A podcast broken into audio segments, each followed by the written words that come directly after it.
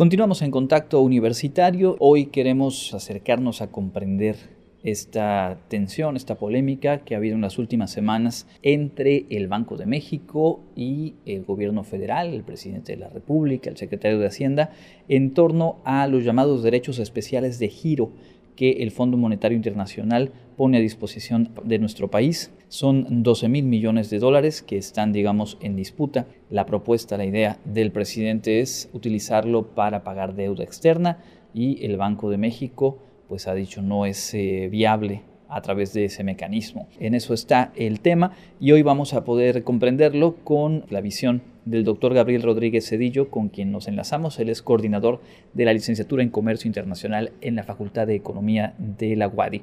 Bienvenido, doctor, y gracias por este tiempo. Hola, ¿qué tal Andrés? Con saludarte. Contigo saludo a tu auditorio. Revisaba hace ratito unos datos y encuentro que más o menos la deuda externa del país ah, es ronda los 220, 221 mil millones de dólares.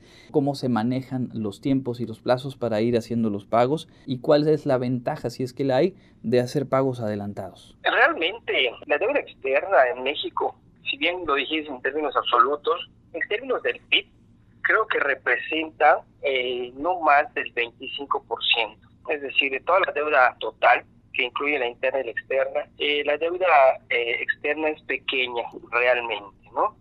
O sea, 25% es un buen es un buen porcentaje. Sí, claro, claro, totalmente, porque en realidad la deuda total de México respecto al PIB apenas estamos sobre los 50, el 55%, ¿no? De esos, una parte es al, al los acreedores internos, puede ser los bancos, las empresas, etcétera, y la otra, eh, otro porcentaje que te acabo de decir, eh, son a los eh, bancos este, extranjeros, ¿no? O a los, a los agentes extranjeros, ¿no? El pago de la deuda externa tiene diferentes este, variables, tiene diferentes tiempos, porque no se le, no se la quiere la deuda solo a un, a un este, acreedor, ¿no?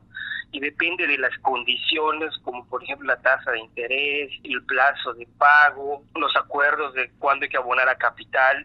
De eso depende la, la, la, deuda externa. ¿no? no es una cuestión eh, fija, depende de cada acreedor. Por eso eh, hay que analizar quiénes son nuestros acreedores y ver cómo están y cuáles son los la deuda o las obligaciones que estamos a punto de, de pagar como para hacer aportaciones, en caso de que se pueda hacer aportaciones. Todo eso requiere todo un contexto, ¿no? Entonces, en ese sentido, va, no hay una fecha establecida, ¿no? Ahora, como yo comentaba la vez pasada, depende de la situación económica del país, realmente. Esto es como un particular que va a un banco. Si ese particular considera que sus ingresos son suficientes, ¿ok?, para pagar su deuda, y, esto le genera a, esta persona pues un beneficio, pues entonces se, se paga, ¿no?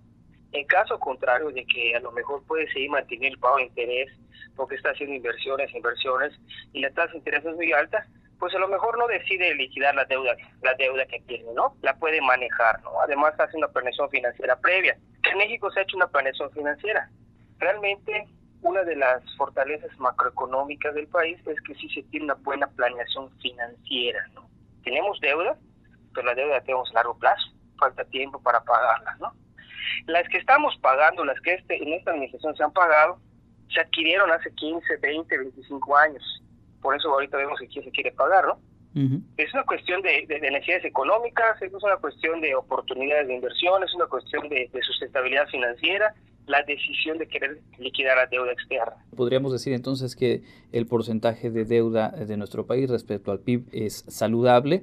Hay la posibilidad de hacer estos pagos anticipados, pero no es una urgencia, pudiera ser más un tema pues de, ese imaginario ¿no? que tenemos en el punto de vista político, social, de la deuda externa como un problema que se nos viene encima, cuando realmente la planeación a la que hace referencia pues ha permitido que esto avance pues de manera ordenada. Ahora bien, el Fondo Monetario Internacional hace esta aportación, derechos especiales de giro, de 12 mil millones de dólares a nuestro país. ¿Qué sí se puede, qué no se puede hacer con esa cantidad de dinero? ¿Es también deuda o es una aportación del Fondo Monetario como apoyo a los países que también aportan eh, a lo largo del tiempo, pues precisamente a esta institución? El Fondo Monetario Internacional es un banco, sí, hay que verlo desde esa perspectiva, ¿no?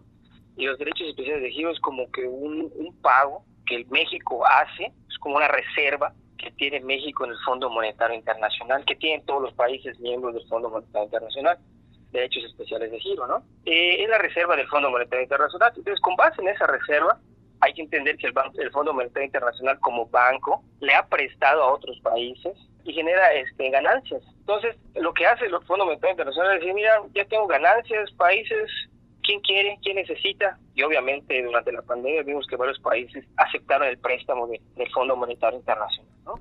En este caso, el Fondo Monetario Internacional le ofrece a México una cantidad, pero independientemente de los derechos especiales de giro, le ofrece el préstamo, una porque México tiene reservas, ¿no? Tiene con qué solventarlas, ¿no? Sustentarlas. Y dos, también hay que entender que el hecho de que el Fondo Monetario Internacional te ofrece una línea de crédito, te lo pongo en términos eh, de ciudadanos, ¿no? Cuando tú vas al cajero y en tu tarjeta de débito vas y retiras tu tarjeta de débito, te aparece en la pantalla, eh, te, ha, te, ha, sido preautorizado una línea de crédito. Esto es la manifestación de que confían en ti, tienen, tienen, tienes como tu sustento tu, tu, nómina, manejas buen historial crediticio, etcétera, ¿no? Es lo que está haciendo el Fondo Monetario Internacional y va muy de la mano con la pregunta anterior. Sí, es decir, tenemos capacidad crediticia. Y eso es lo que está haciendo el Fondo Monetario Internacional. Yo tengo dinero, me sobra, porque, bueno, tengo excedentes, porque hay otros países a los cuales le he prestado, me ha generado rendimientos, entonces tengo ahorita para aportar a los países. México, acá tengo una cantidad para ti. Ahora bien, este dinero lo transfiere el Fondo Monetario al Banco de México, no va, digamos, a, la Secretaría de Hacienda que podría disponer de él para eh, los proyectos del gobierno federal, etcétera, etcétera. Y ahí es donde se da, digamos, de momento esta polémica, esta disputa entre lo que el gobierno federal pretende, que es utilizar esos 12 mil millones de dólares que vienen del Fondo Monetario Internacional para pago de deuda. Ah, recientemente el secretario de Hacienda dijo incluso para algunos puntos del presupuesto del próximo año. Y lo que dice el Banco de México es yo te puedo dar ese dinero, pero me tienes que hacer la contraprestación, o sea, devolver la cantidad en pesos. ¿A, dónde crees que termine este asunto? ¿Qué, ¿Qué que tendría que ocurrir? Hay procesos que se han establecido realmente el interlocutor de, México frente al, Fondo Monetario Internacional pues es la Secretaría de Hacienda y el Banco de México, ¿no? Entonces el Banco Mundial o el, Fondo Monetario Internacional, que es el banco de los países, se le transfiere a tu banco.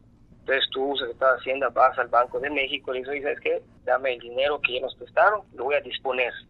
¿Sí? Entonces ya lo utilizas para lo que necesites. Así funciona, es un proceso, realmente así debe ser.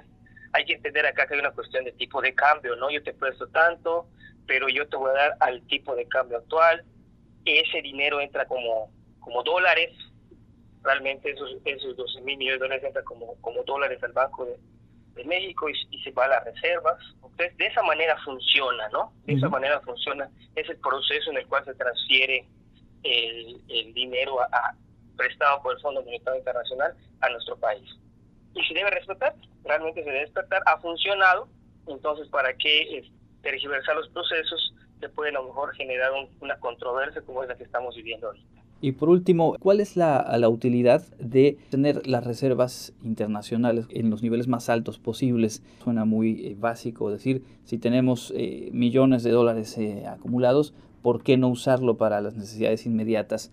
Intuyo cuál es la respuesta, pero me gustaría que tú nos, nos lo expongas. Realmente uno pensaría que tener mayores reservas es, es sinónimo de ganancia. Imagínate tener el dinero en tu colchón y que no lo uses, pero la vida va pasando, los precios van aumentando. Ese dinero de billetes en circulación que están disponibles para cualquier emergencia nacional, pues pueden perder, pierden poder adquisitivo, se van moviendo. Sí, imagínate que tengamos reservas en dólares y un choque mundial haga que el dólar pierda valor. ¿Qué le van a pasar a tus reservas internacionales? Eso es una de las de las métricas, ¿no? para, para responder a esta cuestión de que por tener mucho creemos que es que es, muy bueno. Lo otro es tener muy poco, pues compromete la moneda, porque la moneda se, se respalda, el valor de la moneda se respalda por, por, las reservas, y también se compromete los agregados macroeconómicos, como la balanza de capital, cuenta de capital, que es son las importaciones y exportaciones de activos, ¿sí? y también esto puede empezar a generar eh, malos indicadores para nuestro país porque las reservas internacionales es el sustento monetario que le da valor a nuestra moneda, a nuestra economía, a nuestros agregados económicos, Esto poner un ejemplo muy claro. Tú cuando vas a un banco comercial, si no tienes dinero, no te van a prestar. Claro. Los bancos comerciales le prestan a quién? A los que tienen dinero y pueden pagar. De las reservas monetarias representan el sustento económico financiero de un país para que funcione y que sea sujeto de crédito, tenga confianza financiera, tenga confianza internacional, su moneda no pierda valor, ¿sí? su tasa de interés esté en los niveles que, digamos, pueda pagar, es lo que representan las reservas. Las reservas no se miden en función y son muchas y son pocas.